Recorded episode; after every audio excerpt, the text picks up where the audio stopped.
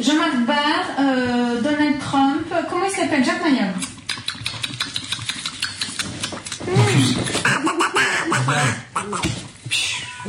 Quand j'ai trouvé Bocuse, Il a Donald. trouvé Chewbacca, Donald et Bocuse. Ok. C'est bien. Moi, j'en avais trouvé au moins deux ou trois. Merci, ma belle.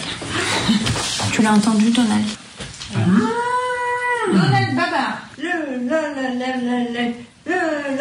Ah, Jordi. Attends, Jordi, mais que j'aurais aimé réussir au moins une fois dans notre partie à faire trouver Jordi.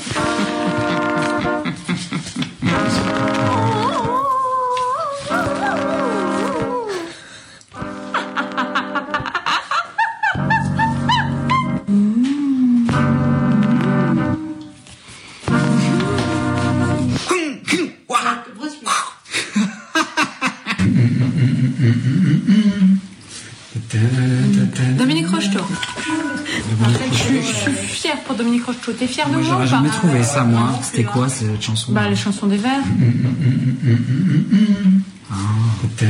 J'aurais fait le bruit du ballon, quoi. Qu'est-ce que qu'est-ce que Chien, Tintin, Capitaine Haddock. La Fitte, euh, Bourville.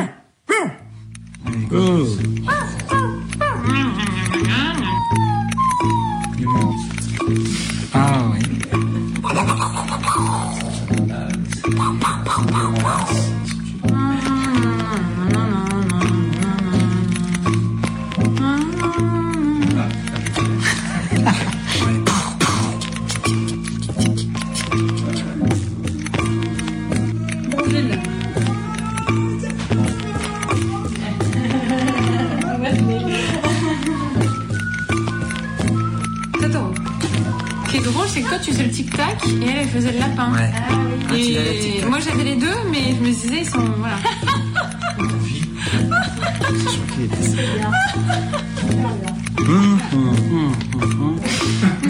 Ah, mais... Attends, mais après, faut me la passer parce que je veux savoir. hein. Mais à ce point-là, quand même, Michel Denisot m'a réussi à le trouver. C'est pour ça que je vois pas. Pire que Michel Denisot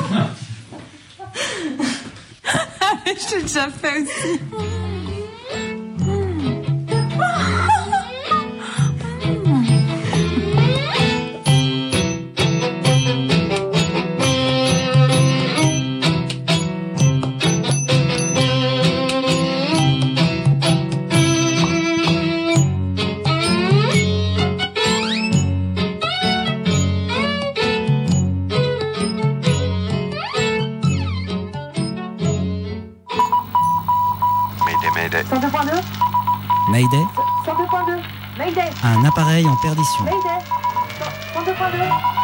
Mercredis à 18h sur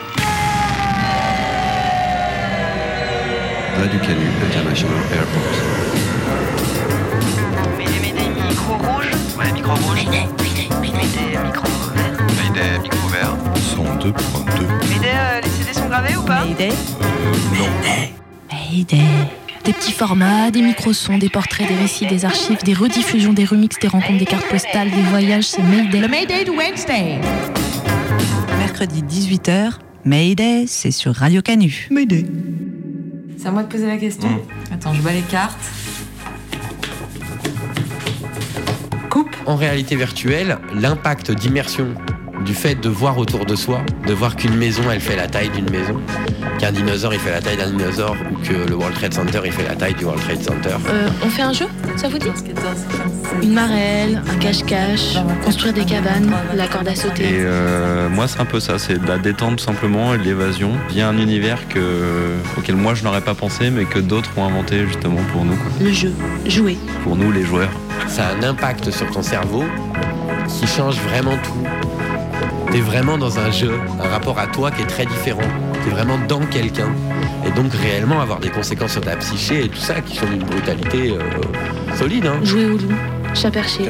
15. Prison Non, il n'y a pas ça, c'est au Monopoly. Non, non, non. mais non, mais regarde Bah, regarde Sandrine, il n'y a pas de prison. C'est une case orange, marron, sport. Marron, ah bah littérature. C'est à moi de poser la question. Ouais. Nos limites. Il n'y a pas de limite dans le jeu.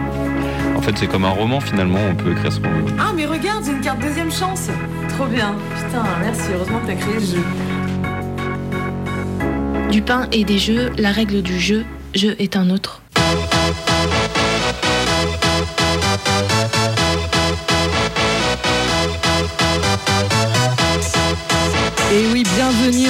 Direct des Darwin Games. Radio Canu couvre en exclusivité pour vous les épreuves qui vont se dérouler tout au long de cette journée. Et à journée exceptionnelle, dispositif exceptionnel, on retrouve tout de suite nos envoyés spéciaux qui se trouvent actuellement en Corée du Nord, à Kim Jong-il City, pour la première épreuve. Le frigo Bebop, est-ce que vous nous entendez Oui, nous vous recevons parfaitement. Tout à fait. La partie est en cours depuis un petit moment déjà et c'est un double 6, double 6 pour les États-Unis qui permet à Donald Trump de poser une centrale nucléaire sur la faille sismique de Saint Andreas. Tout à fait. Et il engrange ainsi 150 points de prise de risque et de ce fait, il prend la tête de cette manche. Et en parlant de manche, c'est maintenant au tour de Theresa May de jouer. Et elle retourne une carte, elle lance les dés et c'est un 4. Elle tire une carte commando. Ah oui. Elle réfléchit. Oh là là là là là, elle dégaine sa carte action gagnée au tour précédent. Et c'est ainsi Sean O'Sullivan qui est désigné pour faire sauter le tunnel sous la Manche. Oh, incroyable. Très bien joué. Alors, nous vous coupons un instant car une exclue vient de nous parvenir. Alors, oui, il semblerait, il semblerait que l'ang... Oh, regardez, on, on voit sur la carte, la carte GPS, il semblerait que l'Angleterre dérive déjà. à C'est fait. incroyable. Espérons qu'elle ne va pas heurter le Groenland quand même là. vers Non, le nord, non, non, il ne devrait pas y avoir de souci à ce niveau-là. Euh, il devrait déjà avoir fondu. Ok. Bon, revenons donc à notre partie Bebop et le frigo. Oui, alors euh, c'est maintenant au tour de Abdelaziz Bouteflika de lancer les dés. Ah, non, il... Oui, il semblerait qu'il y ait un petit souci, je le vois, il n'arrive pas à lâcher les dés, oui, c'est ça. On le sent crispé. Ah là là là là, que de rebondissements dans cette partie. Ah là là là, le temps est écoulé, Eh l'Algérie oui. est disqualifiée. Tout à fait. Et cela arrange bien la France qui s'empresse de tirer voir. une carte. Mm, Tout à fait. Et c'est une carte pipeau pour la France. Une carte pipeau. Oui. Période que nous sommes en train de vivre, évidemment, elle pose beaucoup de défis euh, à notre pays. Un défi, euh, on le voit bien, qui, qui parfois inquiète nos concitoyens, qui doit être un défi d'ordre public, d'ordre républicain, et avec ça, on ne transige pas. En tout cas, je ne transigerai pas Ah, le mais c'est très bien joué de la part de Macron. Plus profondément, Macron qui cadenasse le jeu et qui endort ses adversaires avec ses paroles. Mm, mm, mm, oui, oui. Et le grand débat risque d'être long, de qui Je vous propose loin, donc de nous retrouver plus tard pour la sociale. deuxième manche de 25 ces Darwin Games. À vous les studios. Hier et des sœurs.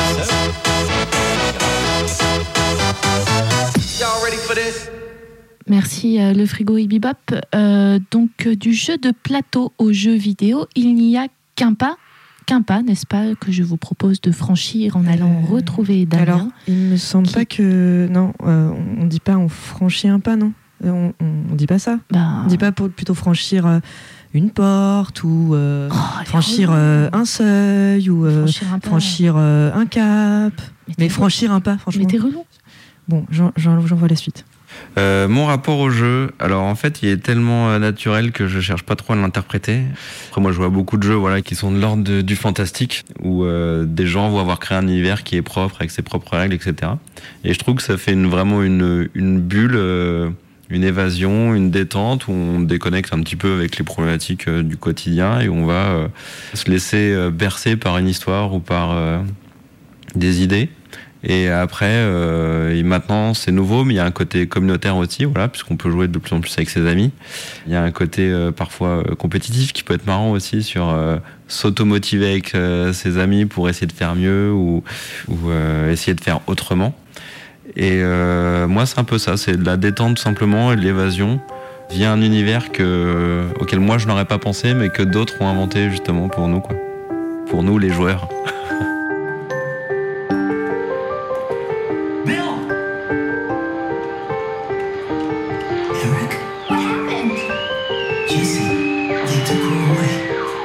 Bonjour, je m'appelle Damien, j'ai 36 ans, je travaille dans le jeu vidéo depuis 10 ans et je travaille actuellement chez Ivory Tower, un studio d'Ubisoft à Lyon.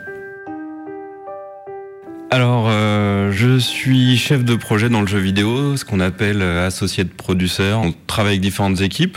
Dans le jeu vidéo, il y a beaucoup de corps de métiers très différents, des métiers artistiques, des métiers techniques, euh, des métiers audio, des métiers d'écriture, de narration, de mise en scène. Donc ce qu'on fait, c'est on rassemble ces équipes, les différents modules, pour faire en sorte qu'ils s'emboîtent bien et euh, réussir à créer euh, un jeu qui est passionnant pour le joueur et euh, qui va correspondre aux contraintes qu'on a en termes de planning malheureusement. Planning, c'est trois éléments clés qui sont le temps qu'on y passe, évidemment le, le coût et la qualité, c'est-à-dire quel niveau de qualité on va atteindre. Souvent, on distingue deux choses, les studios de création, ceux qui produisent, et on a souvent les éditeurs, publishers, qui sont les, noms les plus connus, Electronic Arts, Nintendo, Ubisoft, euh, pour ne citer que. En fait, c'est souvent les éditeurs, publishers qui vont essayer de nous donner des contraintes et que nous, nous allons essayer de tenir euh, tout en essayant justement d'avoir la qualité que nous, on souhaite. Alors généralement, euh, lorsqu'on part sur une production d'un jeu vidéo, on a un budget qui est alloué. Ça peut être des budgets qui sont vraiment très variables. Hein. Sur des toutes petites productions, ça va être quelques milliers d'euros avec des toutes petites équipes. Après, on peut monter sur des équipes qui vont monter à des centaines de, personnes. Du coup, on peut partir sur des budgets de plusieurs millions d'euros. Euh, on parle alors de grosses productions. Dans le jeu vidéo, on dit production triple A. Après, un cycle de production de jeux vidéo, c'est quand même assez long. C'est un peu bizarre de faire la comparaison, mais comme le cinéma, on va avoir une phase de pré-production, d'écriture, de qu'est-ce qu'on veut faire, euh, quelque chose de narratif, quelque chose de plus fun, quelque chose de plus, quelque chose euh, en ligne, quelque chose pour jouer en solitaire. Euh, voilà, toute la phase de pré-production. Après de production, donc le prototypage, de est-ce que ça fonctionne, ce qu'il y avait sur le papier, est-ce que ça fonctionne manette en main ou clavier en main.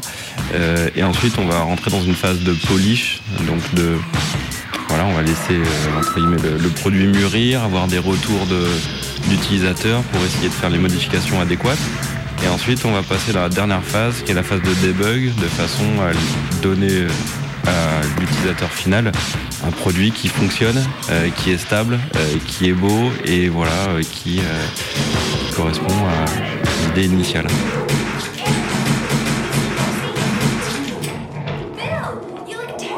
J'ai commencé en tant que testeur, qui est souvent une porte d'entrée euh, assez importante dans le jeu vidéo. C'est un métier indispensable parce qu'on a besoin de, de, personnes qui le testent. Euh, et je dis bien qu'ils testent et pas qu'ils jouent, parce qu'ils jouent sur des versions qui sont pas stables, qui sont de l'ordre des prototypes, où il faut beaucoup d'acharnement, beaucoup de, de méthodologie, d'organisation. C'est vraiment un, un, travail qui est, qui est, qui est difficile, euh, contrairement à ce qu'on plein de gens peuvent s'imaginer. Pour qu'un jeu soit bien, je pense qu'il y a quand même vraiment un côté équilibrage qui est très important, un côté progression, qu'un jeu soit simple à prendre en main, euh, mais qu'il y ait vraiment une possibilité de progresser au fur et à mesure, d'apprendre toujours plus, d'aller toujours plus loin, qui va être intéressant euh, et haletant sur la longueur. Et retenir un public sur la longueur, c'est quelque chose de très très dur. Et après, il euh, n'y a pas de recette magique, il y a des jeux au graphisme très simple qui fonctionnent très bien, il y a des jeux au graphisme surchargé que d'autres vont adorer, avec des technos toujours plus fortes, des univers toujours plus réalistes. Et étonnamment, ces dernières années, on revient sur des choses beaucoup plus pixelisées, un peu le côté rétro qui plaît beaucoup. Donc vraiment, il y a tout. Nos limites. Non, il n'y a pas de limite dans le jeu vidéo. En fait, c'est comme un roman, finalement, on peut écrire ce qu'on veut.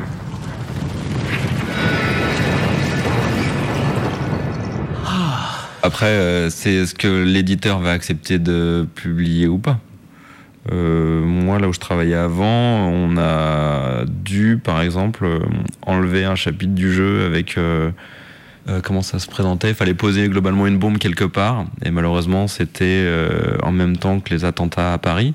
Et donc, du coup, euh, pour des raisons logiques, éthiques, respect, enfin voilà, tout le chapitre du jeu a été enlevé parce que c'était pas un thème dont on avait envie de parler à l'instant T. What's that all about? What is happening? I can't stand it anymore. But Jesse, but Jesse.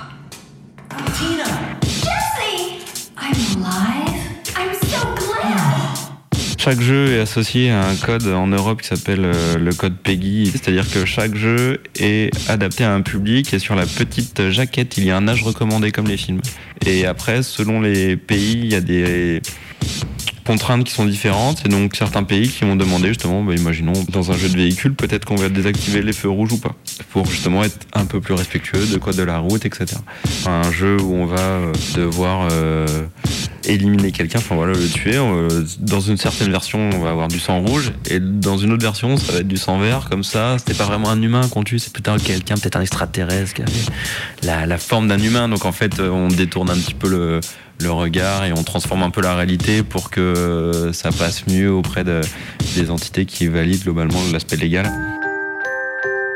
Euh, c'est une industrie qui est quand même assez jeune, hein, puisque je dirais que la moyenne d'âge du jeu vidéo, ça va être dans des, studios assez importants, euh, plutôt 35 ans. Donc ça, c'est extrêmement agréable en termes d'ambiance, même si du coup, ça peut aller avec euh, des gros horaires ou voilà, des salaires parfois qui sont un petit peu moins concurrentiels que dans d'autres secteurs d'activité. Ou euh, euh, après, c'est vrai qu'ici, il y a le côté euh, fun, dynamique et très enrichissant, puisqu'on est sur des technologies qui évoluent beaucoup, du coup, qui demandent aussi beaucoup de flexibilité, d'autonomie et de, voilà, de, formation. En fait, en fin de production, souvent, on a tendance à passer dans un mode crunch, qui veut dire un mode avec des horaires très soutenus. Ça peut être des journées euh, de 9h à minuit, euh, de venir travailler le week-end, euh, plusieurs week-ends d'affilée sur une période qui peut aller de quelques jours à malheureusement quelques mois. Les gens généralement sont dans le jeu vidéo sont ouverts à ces à ces périodes de travail intensif. Et après, voilà, c'est évidemment à chacun de savoir dire oui ou non. En fait, je pense que ça bouge puisque l'entreprise, euh, enfin l'entreprise, pardon, l'industrie, elle mûrit. Euh, il y a quelques années, c'est vrai qu'il y avait quand même une image des productions de jeux vidéo qui était assez euh, l'image du garage, hein, euh, des gens qui faisaient ça euh, de leur côté et puis oh, ils gagnent de l'argent, dis donc, en faisant ça. Maintenant, on fait face à des entreprises qui embauchent euh, des dizaines de milliers de personnes partout dans le monde. Euh, donc du coup, c'est vrai que ils commencent à avoir des, des moyens et puis euh, ils commencent aussi à avoir justement des plein de choses qui se mettent en place. En effet, bah, des syndicats, des délégués du personnel, etc. Mais aussi les gens maintenant qui sont dans l'industrie et qu'elle commence à mûrir et que les gens ont 30, 40, 50 ans. Euh, je pense que aussi, quand on est plus jeune, on, a euh, le, côté euh, passionné et passionnant qui fait qu'on s'investit davantage sur le long terme. Euh, c'est vrai qu'après, ça peut être extrêmement fatigant quand on fait euh, du 8h à minuit plusieurs semaines d'affilée. Au bout d'un moment, euh, c'est vrai que c'est important de savoir lever le pied. Mes premiers rapports avec une console de jeux vidéo, ça a été avec euh, des amis au CM2. Première expérience après l'école où j'allais chez un copain euh, jouer. Et euh, où on y allait à plusieurs, donc il y avait quand même une dimension sociale. On se retrouvait devant un jeu, euh, voilà. Euh, c'était Street Fighter 2. Et euh, du coup, je pense que ça a initié un petit peu le, le mouvement. Après, moi, j'ai eu ma, ma console, je pense, grâce à mes parents qui ont dû euh, gentiment m'en offrir une. Et après, le jeu vidéo, moi, m'a jamais quitté. hein. Je joue encore euh, maintenant, alors que je suis, suis en couple, que j'ai un enfant, que je fais pas mal de sport, que j'aime toujours autant aller boire des verres avec des amis. Mais le jeu vidéo reste quelque chose que je pratique toutes les semaines, plusieurs heures par semaine.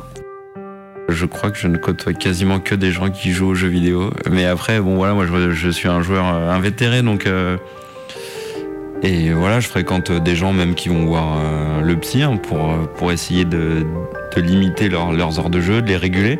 Des anciennes personnes que j'avais rencontrées dans des cybercafés parce que je, passais pas mal de temps dans des cybercafés à l'époque, avant l'arrivée entre guillemets de voilà tout ce qui est ADSL, fibre maintenant où tout le monde a tout ça chez soi, c'est tout simple. Bon, bah, c'est vrai qu'il y a quelques années, on n'avait pas tous internet chez nous et les manières de jouer ensemble étaient différentes. Moi, je joue à tout. moi. Euh, moi, je joue aux jeux de société, je joue, euh, je joue, je fais des jeux de mots pourris, je, je- voilà. J'aime bien le jeu d'une manière générale. Hmm. Je me sens pas addict, mais j'aime ça en fait. Ça me manque quand je joue pas.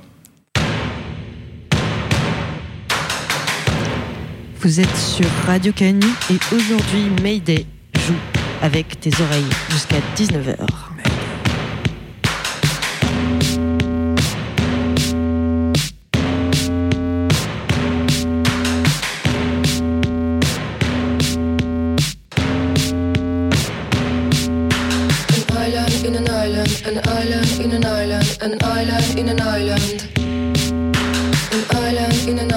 An island in an island, an island in an island.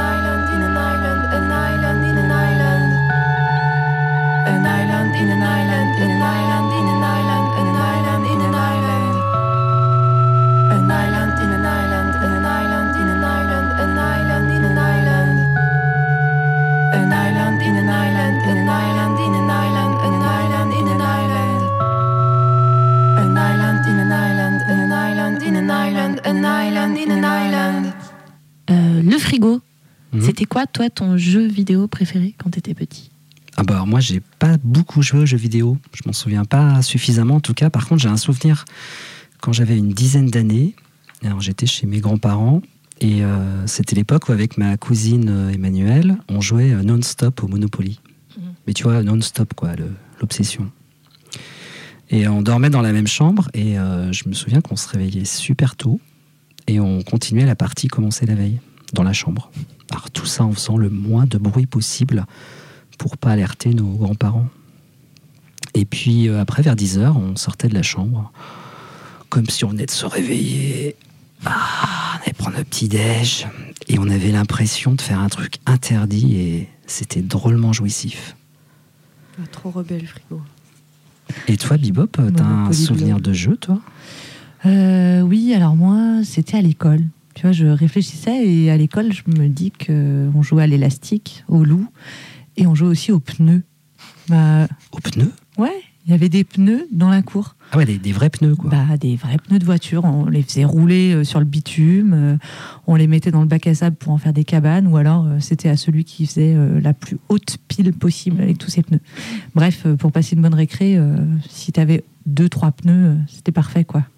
Mais par contre, tu vois, je me demande quand même maintenant, en y repensant, d'où ils pouvaient venir ces pneus quand même. C'est fou. Et toi, Flobé Ah bah j'attendais ta question. Eh bah, j'imagine bien. Bonne question, mais écoute, moi je me suis souvenu tout, à l'heure, là, quand on en discutait, que quand j'étais petite, j'avais tout le temps envie de jouer à la belote avec mon grand-père et Ah. mon père. Mais euh, je refusais toujours quand on me proposait de jouer parce qu'il fallait que je reste. Je me sentais euh, redevable auprès de ma grand-mère de rester auprès d'elle pour l'écouter me parler de la Seconde Guerre mondiale. Voilà. C'est pas plutôt parce qu'ils étaient déjà quatre, non? Bah non, du coup, je pouvais jamais être la quatrième. Bon, bref, petit trauma d'enfance. Ah ouais. Toi, Zébrilde Alors moi, je voulais pas. C'était c'était pas avec mon père que je voulais jouer, c'était avec mon frère. Et alors mon frère, il, il jouait à un jeu vidéo qui s'appelait Phantasmagoria. Est-ce que vous connaissez Phantasmagoria Pas du tout. Non, moi C'est un jeu horrible. C'est le, le- le jeu le, le pire euh, de toute l'histoire du jeu vidéo. Où en gros, tu es une femme et tu navigues comme ça dans une maison hantée. Et euh, alors, du coup, euh, si tu fais le mauvais truc, tu peux te prendre une hache dans la figure ou, euh, Ah. ou euh, tu rentres dans une pièce et il y a un espèce de berceau qui bouge tout seul et avec Trop un bébé qui fait. Eh. Bon, bref, je déteste les jeux vidéo. Ça m'a complètement traumatisé cette histoire. Garbotte, elle aurait adoré, je suis sûre. Et à votre avis, Luigi, euh, il joue aux jeux vidéo lui? Ouais, je suis sûre que Il oui. tête ouais. à jouer aux jeux vidéo. Ouais, carrément. Bonjour, je m'appelle Luigi. Luigi. Quand j'étais jeune, au début des années 90 et même après, au début des années 2000, j'ai beaucoup joué aux jeux vidéo. À la maison, nous n'avions pas la première console Nintendo, la NES, et nous avons eu que très tard la Super Nintendo. Alors avec mon frère Mario, on allait jouer chez Adrien Gérard. Quand Adrien Gérard n'était pas à l'école avec nous, il restait toute sa journée, une manette à la main, les yeux rivés sur sa télé, à passer des levels et encore des levels, à lire Player One pour avoir des solus, à se demander quel tunnel emmenait où et si c'était pas mieux d'avoir 5 points de magie plutôt que 3 points de vie. Dans sa chambre, il y avait une grande commode à trois tiroirs remplis de cartouches grises, des centaines de jeux que ses parents lui achetaient pour avoir la paix. Ses parents étaient riches, son père était boucher. Avec mon frère Mario, on aimait bien lui rendre visite et voir tous ses jeux, mais le problème avec Adrien Gérard, c'est qu'il prêtait très peu sa manette. On le regardait beaucoup jouer. Probotector, Prince of Persia, Final Fight, Castlevania, Zelda. Je détestais Zelda. Ça durait des heures et je comprenais rien à cette quête. Il y avait plein de trucs chiants à lire en anglais, des histoires de royaumes, de seigneurs du mal, de Triforce. C'était pas mon univers. Moi, je voulais jouer à Super Soccer, un jeu qu'Adrien avait mis aussi dans ses tiroirs mais qu'il sortait très très peu. Adrien Gérard n'aimait pas beaucoup le foot. Il préférait l'heroic fantasy, le genre de môme qui jouait aux cartes Magic dans la cour de l'école. Ça c'est pareil, j'ai jamais compris l'intérêt. Moi je collectionnais les cartes Panini avec les tronches des footballeurs. Avec Adrien Gérard, on n'aimait donc pas vraiment les mêmes trucs. Alors pour trouver un terrain d'entente, on chassait des canards à Duck Hunt. C'était un jeu où tu avais entre les mains un pistolet en plastique qui te servait de manette et il fallait tirer sur les canards qui s'envolaient sur ton écran. Un chien débile venait les ramasser quand tu les tuais. C'était vite chiant, alors on finissait souvent par faire des vraies cabanes dans la vraie forêt à côté de chez Adrien. Les années suivantes, la première PlayStation est sortie. J'ai arrêté de voir Adrien Gérard, Mario, mon frère, s'est désintéressé des jeux vidéo, et Régis Roussel est venu squatter ma chambre pendant de longues après-midi. Avec la PlayStation, les jeux n'étaient plus sur des cartouches mais sur des CD-ROM, et Régis Roussel possédait un graveur CD sur son ordi, un truc très rare à l'époque qui lui assurait des revenus confortables au lycée. Il faisait circuler une liste d'albums à la mode et les vendait super bien en reproduisant la pochette en couleur et en stickant sur le CD un visuel très proche de l'original. Il reproduisait aussi des CD-ROM de PlayStation. Pour qu'il fonctionne, il suffisait d'emmener sa console dans l'arrière-boutique d'un magasin de jeux vidéo et de se faire souder une puce pirate. Ensuite, on pouvait tranquillement mettre les jeux gravés dans la PlayStation et jouer indéfiniment. Pendant deux ou trois ans, j'ai beaucoup joué à des jeux de bagnole. Régis Roussel adorait les voitures, ça allait super vite, c'était très technique, et à la fin, quand on maîtrisait parfaitement toutes les courses de Verali ou Gran Turismo, on courait après notre propre Ghost, c'est-à-dire notre meilleur temps qu'on réussissait parfois à améliorer de quelques dixièmes de seconde. C'était grisant. Quand je suis parti de chez mes parents pour aller à la fac, j'ai emporté avec moi ma PlayStation 2 et une vieille télé que j'ai installée dans mon petit studio à Dijon. Pendant deux grosses années, j'ai continué à jouer plusieurs fois par semaine, rarement seul, souvent en fumant des gros joints ou en coulant des douilles, et quasiment uniquement à PES. Pro Evolution Soccer, le meilleur jeu de foot de l'époque. Zidane. Et il n'a pas PES dans mon studio d'étudiant, c'était une institution. On lançait la console, on envoyait du punk hardcore, et on se faisait des tournois de foot pendant des heures et des heures en fumant du gros shit bien dégueu. Je jouais soit avec l'Italie, soit avec l'Ukraine qui avait l'avantage de posséder Chevchenko, un attaquant incroyable qui me faisait hurler de joie dès que je plantais une grosse lucarne à mon adversaire. Mois après mois, mon appart de joueur se transformait de plus en plus en nightclub. Les voisins avaient mon âge, toutes les portes étaient ouvertes dans l'immeuble, des tas de nouvelles têtes débarquaient tous les soirs, des babos frappaient sur des derboukas, d'autres lançaient les derniers gros titres de rap, on allumait moins en moins souvent la console, et on se consacrait à l'activité qui m'a le plus occupé depuis, la fête.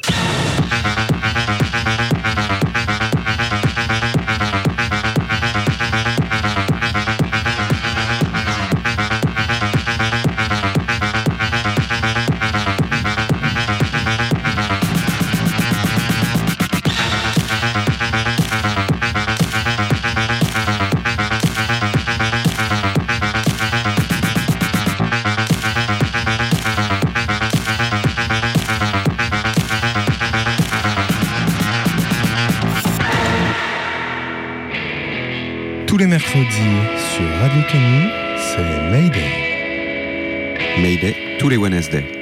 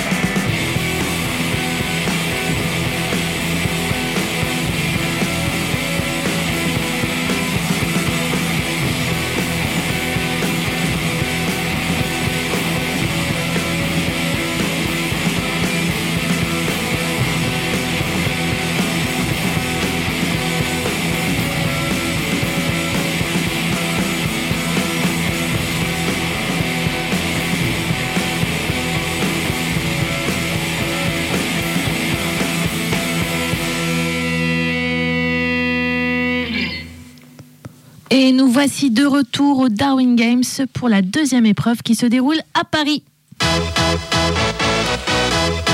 Allez, c'est parti. On reprend l'antenne alors que la finale de lancer de Gilets jaunes vient juste de débuter. Et les équipes des forces de l'ordre sont parties sur les chapeaux de roue. Alors, nous vous rappelons que dans cette épreuve, la France, la Russie, le Brésil et la Birmanie ont terminé premières de leur poule et s'affrontent maintenant pour le titre suprême. Allez, on attaque avec une petite mise en jambe de la Russie qui n'a ce 127 gilets jaunes. Oui, 50 points. 50 points, ça démarre doucement. Oui, tout à fait. Pendant ce temps-là, le Brésil adopte une toute autre stratégie avec des tirs de flashball. Oh, on dénombre déjà 36 yeux crevés, soit un total de 240 points. Ouh là là, un tir à bout portant. Une belle action, une belle action qui rapporte 500 points directement au Brésil qui prend la tête. Alors, alors, alors, et que se passe-t-il du côté de la Birmanie? Eh bien, écoutez, j'ai l'impression qu'on tire à balles réelles là-bas. Oui. Alors, mais, mais dites-moi, Flobé, qu'est-ce que dit le règlement sur les balles réelles en jeu? Eh bien, alors, Zébril, je vous rappelle qu'au jeu des Gilets jaunes, tous les coups sont permis, qu'il n'y a aucune limite, le but étant simplement de gagner. Tout simplement. Et regardez la France qui n'est pas en reste avec un superbe lâcher de grenade Glief 12. Oui, c'est superbe, c'est superbe. J'ai l'impression là qu'il y en a des milliers. C'est vraiment très très beau. On, on se croirait presque un 14 juillet là. Alors, Flobé, s'agirait-il des stocks restants? Oui, alors ce serait en effet une très très belle stratégie de leur part, effectivement. Alors, quoi quoi qu'il en soit. Oh, regardez, la fumée se dissipe. Et on voit un immense cratère qui apparaît de Bastille à République. C'est impressionnant, effectivement. Il n'y a plus un seul gilet jaune debout. Cette action marque ainsi la fin du jeu. Et donc c'est encore la France qui, pour la troisième année consécutive, sort vainqueur de ces Jeux. Bravo la France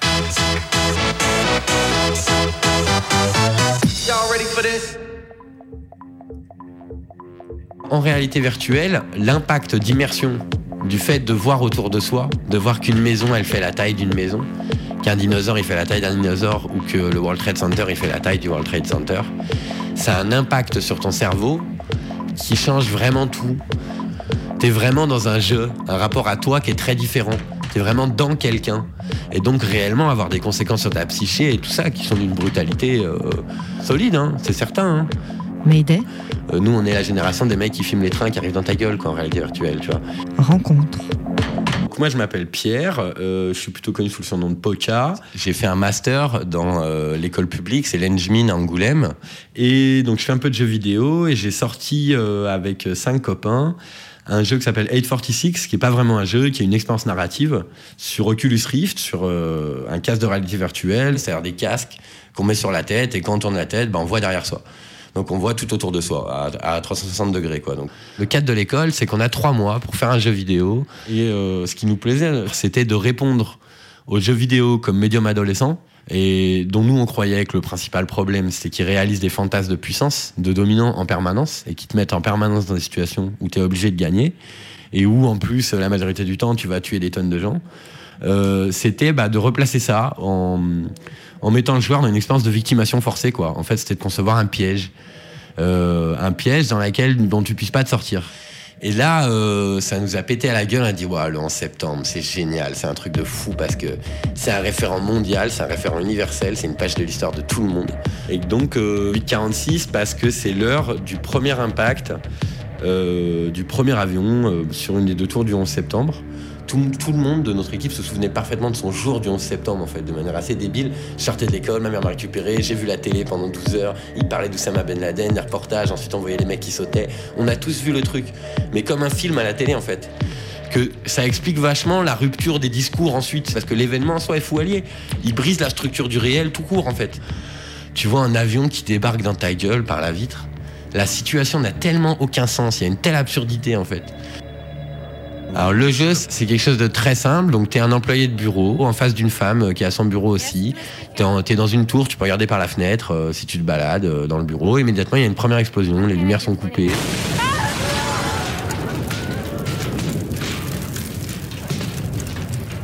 Et euh, t'es enfermé dans ce bureau, quelqu'un vient de sortir de ce bureau, te donne une lampe torche et te dit qu'il faut que tu essayes de trouver une sortie. Tu cherches cette sortie dans la fumée et euh, en fait tu te rends compte qu'il n'y a aucune sortie qui est pas bloquée. Tu arrives à une dernière pièce où il y a deux personnages qui sont en train de se parler. Il y a un personnage qui est au téléphone, qui est en train d'appeler au, au secours, au, au 911, quoi, qui est en train d'appeler les services de secours. Et euh, l'un des deux personnages euh, décide de casser une vitre pour euh, faire sortir la fumée et décide de sauter par la fenêtre pour pas mourir brûlé. Donc c'est le moment où tu as le choix entre sauter par la fenêtre et euh, ou mourir dans la fumée. Si tu meurs dans la fumée, l'écran s'obscurcit et tu meurs. Si tu euh, sautes par la fenêtre, les- tu vois ta chute et tu meurs. Et donc euh, le résumé de l'expérience vraiment c'est ça. Et, euh, et c'est une expérience qui a été très problématique dans sa réception. Et je pense encore que ce qui a été le plus dur pour les gens réside vraiment dans l'expérience de victimation. Dans ce qu'il y avait de plus punk, c'était mettre les gens dans une position de victime. Quoi. Euh, nous, faut admettre hein, qu'il y avait quelque chose d'assez racoleur du point de vue de la tech et du monde et tout ça, et que ça nous apportait une attention qu'on n'aurait pas eu si on faisait autre chose, c'est certain, et on le savait dès le début. Et on s'est rendu compte que sur Twitter et sur euh, les, sur les médias de la tech réellement, euh, il y avait vraiment une viralité qui, devenait malade et qu'il y avait un débat qui devenait assez fou. Et on a eu une, euh, peut-être une centaine d'interviews en, en une semaine, quoi, à peu près. En particulier à New York, on a des chaînes de télé, on a Fox News qui a appelé, euh, qui convoquait des victimes de survivants euh, pour, pour, euh, pour dire que notre truc c'était odieux, quoi. On a eu la Port Authority of New York, le propriétaire des tours et des infrastructures portuaires et aéroportuaires de, de la ville de New York, donc une, une émanation de l'État de New York, qui nous a menacé de procès aussi cette année. Et on a eu ensuite une vague de défense de gens qui disent mais en même temps, on a un milliard de jeux sur la Deuxième Guerre mondiale et on a le droit d'aller envers les Japonais, on a le droit d'aller pourrir n'importe qui dans le monde à coup de Kalachnikov, mais on n'a pas le droit de mourir dans le 11 septembre. Nous, on est bouffé par ce médium. On a envie de faire des trucs dedans qui bordélisent le truc, c'est certain. Bah, moi, je suis pas anti-tech, mais je suis pas. euh, moi, j'ai des positions politiques qui font que je m'autorise pas à m'exprimer au nom de ce que je voudrais bien que le monde y fasse.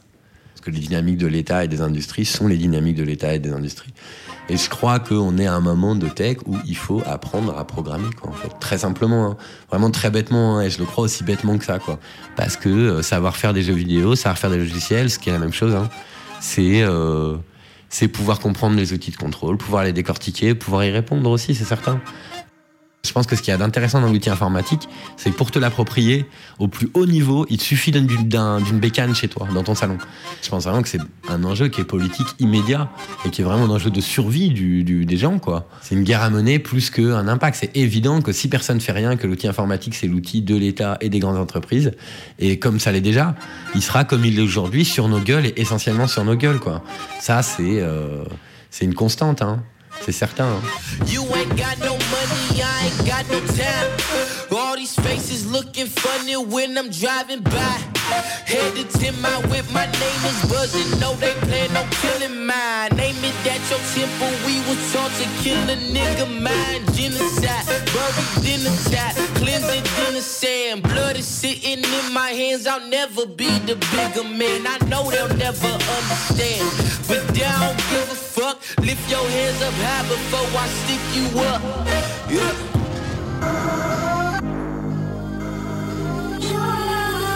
I held you to the ground cause you were floating. Told me you're afraid of disappointing. Pushing on your physical existence.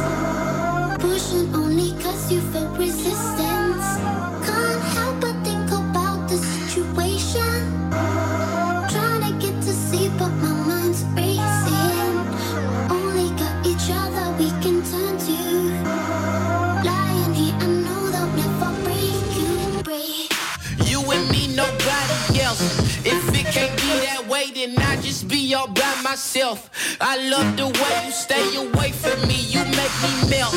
Those nights you used to come and stay with me, replaying in my memory. It's no such thing as meant to be. That's fine, cause you so fine. The way you walk and talk, the way you leave your mark, just can't break you from my thoughts. Walking through them on the like they wasn't trying to shoot me up. Doing all we did, we still ain't doing enough.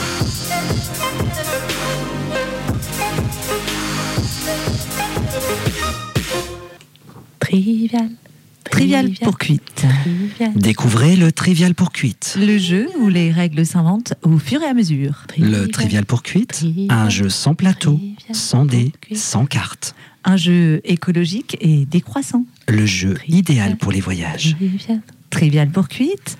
Le, jeu qui fait du bien à la planète. Euh, oui, mais ça fait quand même mal à la tête. Trivial. Pour quête 15 là. 15 Pas mal. Putain, joli. Ah, tu pars à droite ou à gauche euh, Je vais partir à gauche. Tu pars à gauche ou à droite Je pars à gauche toujours. Je suis dans le sens du camembert. 14. 15. Prison Non, y a pas ça, c'est au Monopoly. Non, non, non. Mais non, mais regarde Bah, Regarde Euh, Sandrine, il n'y a pas de prison. C'est- C'est une case orange. Marron. Sport. Marron. Marron, ah bah littérature. C'est à moi de poser la question Ouais. Ok. Euh, alors, qui. Attends, mais tu poses une question des cartes là Ah C'est oui. pas une question de ta tête Ah oui, pardon, ouais, c'est vrai. Mais- Non, mais c'est vrai. En Tu fait, joues comme tu veux, toi. Non, mais Sandrine, j'ai créé le jeu en fait. Je connais les cartes par cœur. Je sais que je vais gagner par exemple là. Si- Ouais, par ouais. contre, je peux tout faire pour perdre. Hein. Qui c'est qui a gardé les dés Tiens. Merci. 56. Putain, je vais faire 3 tours. Je pars par la gauche. Je donne un 1, 2, 3, 4, 5, 6, 7, 8, 9, 10, 11, 12, 13, 14, 14, 15, 16, 17, 18, 19, 19, 20, 21, 22, 23, 24, 25, 25, 25, 26, 27, 28, 30, 31, 32, 33, 34, 34, 34, 33, 34, 34, 35, 36, 37, 38, 39, 40, 40, 41, 42, 43, 44, 45, 46, 47, 48, 48, 49, 50, 51, 52, 53, 54, 55, 56. Non, c'est 56, ouais. 56. Ouais, voilà. Bah jaune. Eh, pas mal. Histoire. En quelle année a été mis en place l'embargo nord-américain sur Cuba?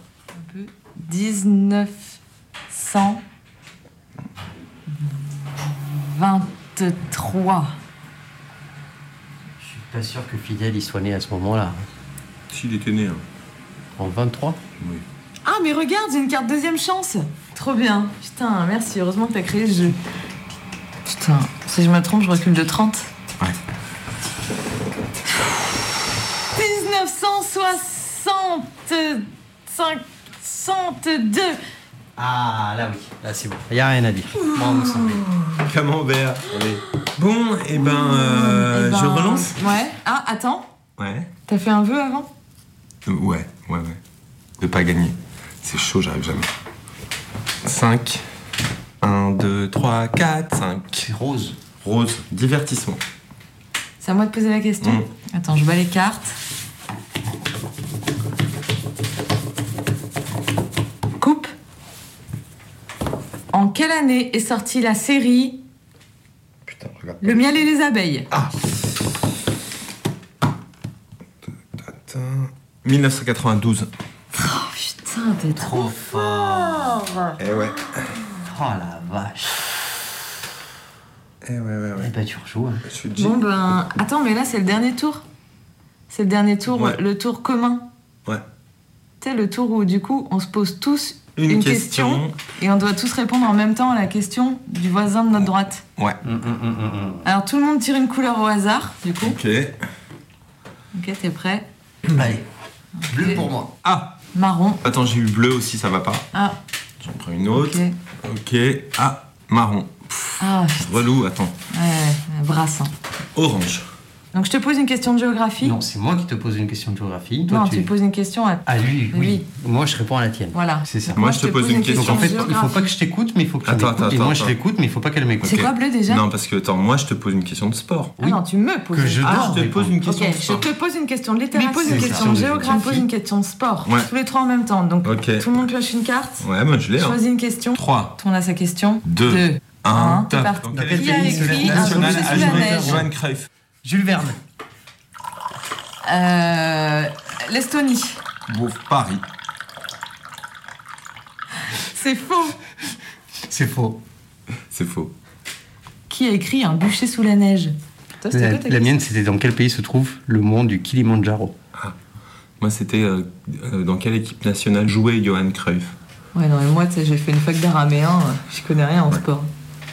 on, on retire des cartes, on le refait? Mayday, faites vos jeux.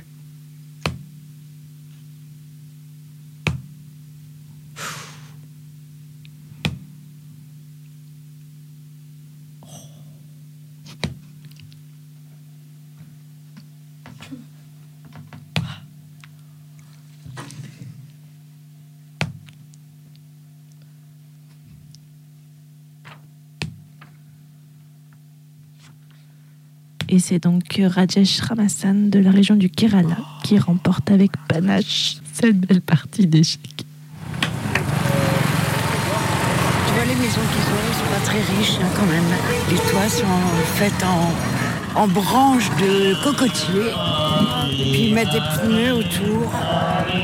J'espère que ça. J'espère qu'ils sont à l'abri quand même. et- Là, on se trouve euh, juste à côté d'une mosquée. Les filles euh, sont en noir hein, avec euh, le foulard. Des petites de, de 6 ans, 6-8 ans qui ont un foulard. Radio Canu présente Le frigo. Ce projet de voyage est né au cours d'un repas de famille et d'une envie de faire quelque chose ensemble. Mon ami, mes parents, mes sœurs, l'ami de ma sœur, mon neveu. Trois générations. Alors on est parti. En Inde, au Kerala. Ensemble.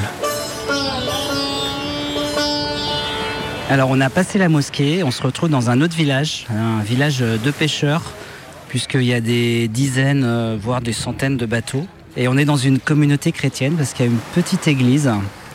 Il y a tout un tas de, chaises en plastique rouge, ça contraste bien avec, euh, avec l'église.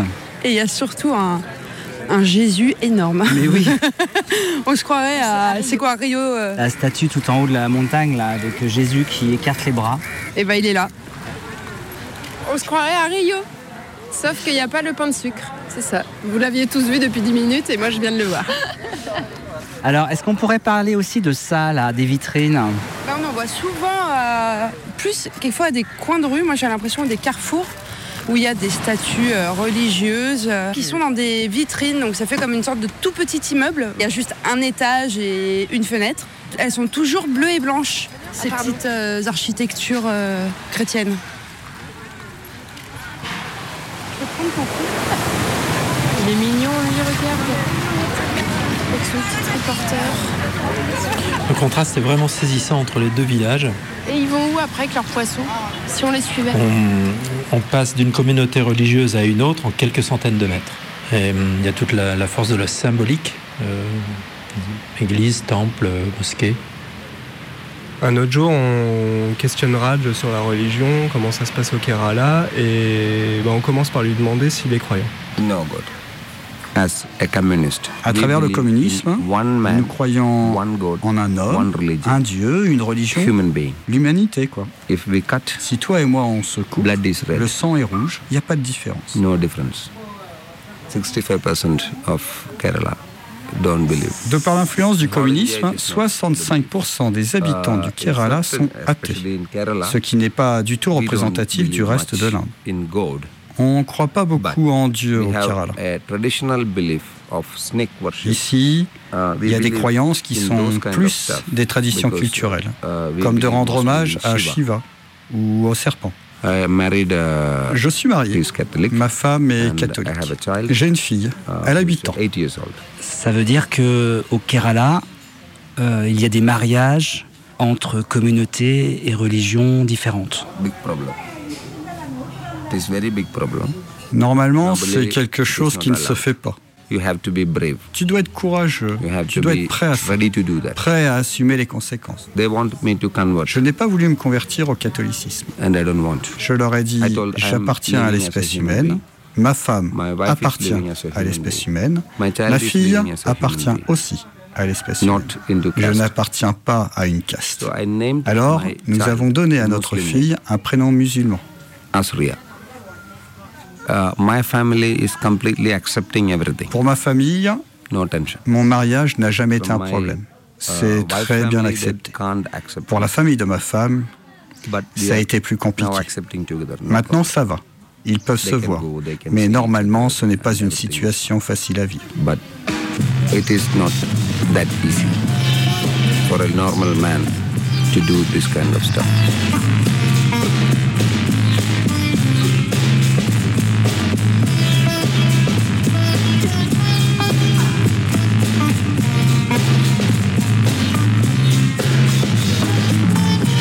Quelle éducation religieuse est-ce que ta fille a Ou n'a pas d'ailleurs I don't have any problem with that. Je n'ai aucun problème avec If ça. she wants to go to Si elle veut temple, aller she au can temple, elle peut y aller. Si elle veut aller à l'église, elle peut y aller. Si elle veut aller à la mosquée, elle le peut aussi. She's young, she's only eight years old. Elle est jeune. she- she can decide Elle a seulement she 8 wants. ans. Elle peut décider ce qu'elle decide. veut, Even même now, décider plus tard. À l'école, s'ils me demandent quelle est sa caste, je leur dirai demandez-lui. Elle dira être humain. Laissez-la vivre comme ça. I don't have any control Je n'exerce aucun contrôle. tell her Même au niveau de l'éducation, je ne lui dis jamais quoi faire. wife or for the child. C'est la même chose pour ma femme. Everything is Tout le monde est libre. Elles doivent vivre comme des êtres humains. Rien de plus. On a seulement de petits moments sur la terre. Vis ta vie de la bonne façon. Ne commence pas ta journée en te plaignant de ce que tu n'as pas. We have only Apprécie ce que tu as. Ce dont on a besoin, ce qu'on veut, ne doit pas faire mal aux autres. Whatever we Si je me dis je veux ça et que je me dis que ça va te faire du mal, ça marche thinking pas. that I want Mes besoins ne doivent jamais te porter tort. C'est très partagé dans le Kerala. 65 percentage of Keralites.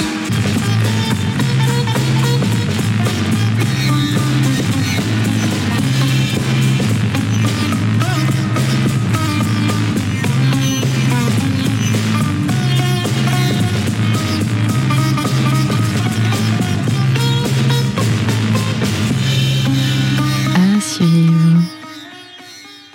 Vous avez adoré cette émission? Ou pas? Appelez-nous au 04 78 29 26 00.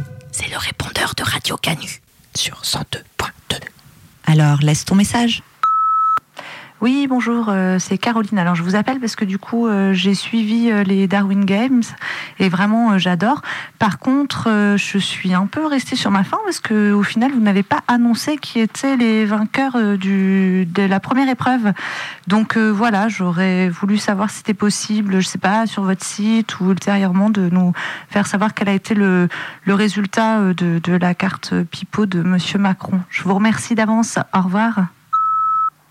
Salut, moi c'est Greta, bah, je suis lycéenne et c'était pour vous dire que vendredi 15 mars on fait grève à 8h pour le climat. Donc on a rendez-vous à 14h à Bellecour pour la manif et aussi samedi 16 mars les adultes qui font une manif. Vous trouverez toutes les infos euh, sur Rebellion je crois. Voilà, salut.